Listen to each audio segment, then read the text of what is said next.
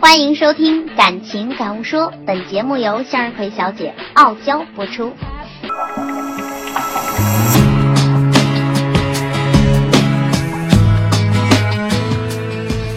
很高兴在祖国母亲生日的这一天呢，与大家相聚在喜马拉雅。欢迎收听《感情感悟说》，我是向日葵小姐。我觉得人总有一段情绪不是很好，需要自我提升的一个时间段。今天呢，正好是十月一号，距离二零一五年结束也只剩下三个月了。我希望自己可以更勇敢。那么，你希望自己可以更怎么样呢？只要你自认为自己是个文艺流氓，Oh no，或者是伪文艺真逗逼，那么就请关注微信公众号“文艺青年联盟”，可以在那里找到我哦。我最近情绪的确是有一点儿不安和焦虑，可能也许是我正处于二十五岁到三十岁这个年龄段，我觉得这是一个非常特别的年纪。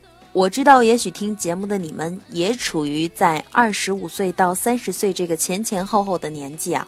你有梦想，但很可能动摇过，现在正在努力说服自己一定要坚持、坚持、坚持，但同时你也在观望别人的出路。你觉得自己已经特别成熟了，但又有点不想长大，还想尽力保留些童真的部分。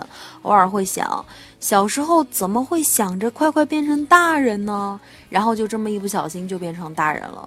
你还会常常觉得很孤单，周末时突然就落单了，把手机通讯录翻一遍，好像朋友好多啊，但是却不知道可以约谁。但同时又觉得自己很善于处理自己的一种孤独感。嗯，你会认为这是一个成功者必经的过程，于是又开始隐忍、接受，最后甘于孤单。但是你仍然没有感觉到成功来临的前兆，或者说你并不觉得自己会成功。二十五岁到三十岁啊，的确是人生最美好的年纪，却又是那种最爱想太多的年纪。我站在这个最美好的五年里，一边想回到从前，一边又渴望进入新的阶段。无论如何吧，我希望我的朋友们，我特别希望你们可以善待这五年，真的这么美好，不是用来挥霍和游戏的，而是让你变得更好，以最完美的姿态走进三十岁。嗯，怎么说呢？这个年龄段，我们应该知道十五件事情。第一件。我觉得你需要拥有一个与你工作无关的爱好，用业余时间的百分之三十去钻研它，使得自己擅长并且权威，甚至慢慢的潜移默化，让它变成你的一个 logo。它可以是摄影啊、写作、音乐、话剧、书法，也可以是养一条小狗、种植、烹饪、收集红酒。总之，我觉得你必须要有一个，当然不是那种沉迷于游戏的那种啊。第二，我觉得你必须要学会克制自己的任性了，以一个社会人的规则来要求自己，真正明白地球不是围绕我们在转的，而且当你消失了，其实地球还是在转。所以要知道，公司一定可以用同样的薪酬找到比你更好的人。第三，改掉在微博或者朋友圈发表抱怨言论的习惯。关于你工作与生活上的难题啊、挫折啊、遭遇啊，你的朋友们要么并不想了解，要么会为你做毫无意义的担心。所以在力所能及的范围内啊，你就自己消化掉，不要把它贴出来给所有人都看。其实你贴出来给别人看，只会招来两种结果：一个是让真正爱你的人担心，另一个呢会让那些嫉妒你的小人觉得开心。第四件事，呃，你对自己的一个判断比真实的自己至少要高出百分之三十，这是一个数据显示表明的。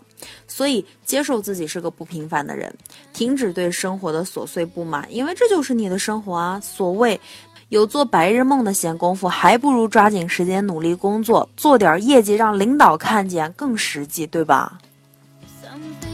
第五呢，在任何场合学会说谢谢、对不起、你好、再见，礼貌会让你有很多意想不到的收获，真的。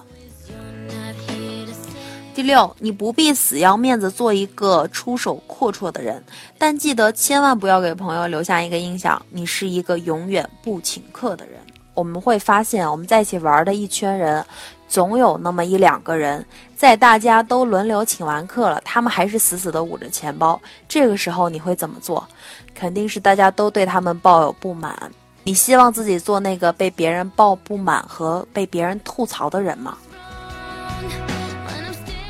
第七，如果你还在犹豫要不要留在这座城市，比如上海、北京、深圳啦，对吧？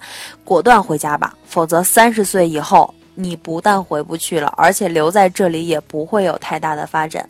呃，这个问题啊，经常会被朋友们争论，到底是留在大城市好，还是留在小城市？如果此时此刻你已经感觉到迷茫了，那你就不妨回家吧。呃，说句实在话，在向日葵小姐看来。很多人留在大城市，最后都变成了炮灰，用自己的青春来铺垫了这座城市，却最后一无所得。第八呢，每个月的收入硬性储存百分之二十，以备不时之需。第九，放弃对名牌和明星的狂热追逐。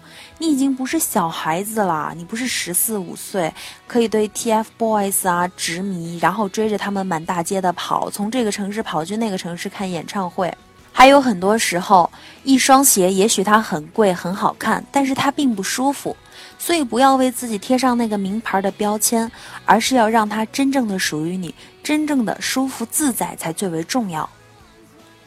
第十呢，适当的拥有与朋友相聚的狂欢，要么不来，来了就要嗨，千万不要动不动就说我今天开车了不能喝，我明天开会得早点回去。相信我，一个玩的奔放的人，工作起来不会没有热情；而一个总爱扫兴的人，你知道的，呵呵，玩不开，别人就不愿意带你玩了。第十一，你当然可以从微博、微信订阅号、时尚杂志上去了解碎片化的信息与知识，但是也不要放弃读书的习惯。除了传统的名著书单，呃，怎么说呢？你可以去多读读金庸啊、茨威格啊，甚至是一些理论型的著作。当然，如果你觉得读名著或者是译文小说太累了，你甚至可以去看看漫画。总之，你每天得摸摸书本吧，而不是刷着手机入眠，对眼睛也不好，是不是？第十二，这五年内，除非你有足够充分的理由，否则不要频繁跳槽，或者最多跳槽两次。习惯性跳槽是职场上非常可怕的一件事情，基本决定了你未来的人生格局。不改掉，三十岁以后你就改不掉了。等你的力量积蓄的足够强大，成为行业中的翘楚或者是符号，三十岁之后，你的跳槽会给你带来更大的提升和积极的改变。第十三啊，不计后果爱一个人的疯狂，就请你留在二十五岁以前吧。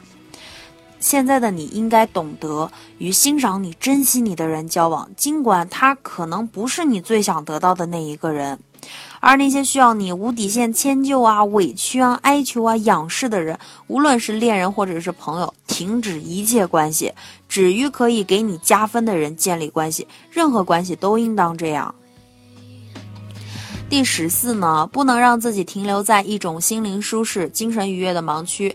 如果这五年你没有足够的焦虑、惶恐、痛苦，三十岁以后你会过得更不如意了。记得别怕累，死人才不累呢。第十五，如果你渴望爱，不要找，要等。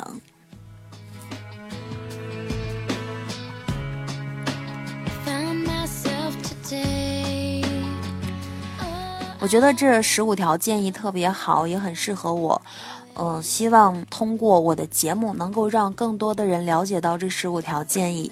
他们来自艺术，是福星传媒的总裁、畅销书作家、资深电视节目制作人。嗯，节目可以听到这里的朋友，一定对我是真爱。其实朋友们对我的留言啊，我是每条都必读的，虽然我不一定有时间每条都回复。有的听众说我的声音萌萌哒，有的朋友说我的故事说的很好听，真的特别感谢你们。最后还是那句话啊，只要你自认为自己是个文艺流氓或者是伪文艺真逗逼，就请关注“文艺青年联盟”这个微信公众号，可以在那里找到向日葵小姐。各位亲爱的，晚安。